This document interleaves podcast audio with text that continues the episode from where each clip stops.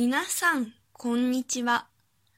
今日は裸の王様1を読みます。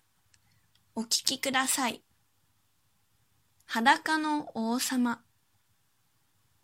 昔、ある国に新しい服を着るのが大好きな王様がいました。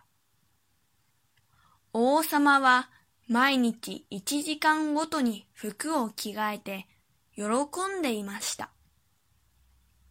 ある日、お城に二人の男がやってきました。私たちは世界一の洋服屋でございます。私たちの作る服は悪い人や自分の役目にふさわしくない人には決して見えません。王様は大喜びです。ほほう、それは素晴らしい。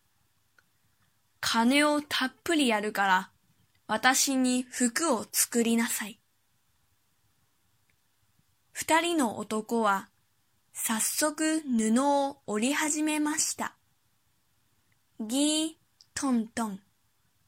ギー、トン。でも、実は男たちは大嘘つきだったのです。空っぽの旗織り機で仕事をしているふりをしていたのです。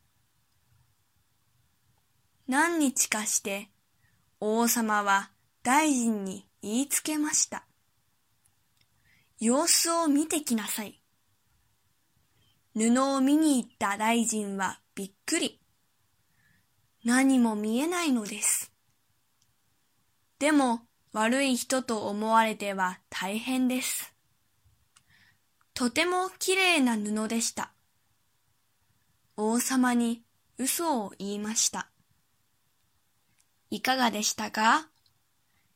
一緒にアンデルセンの童話を楽しみましょう。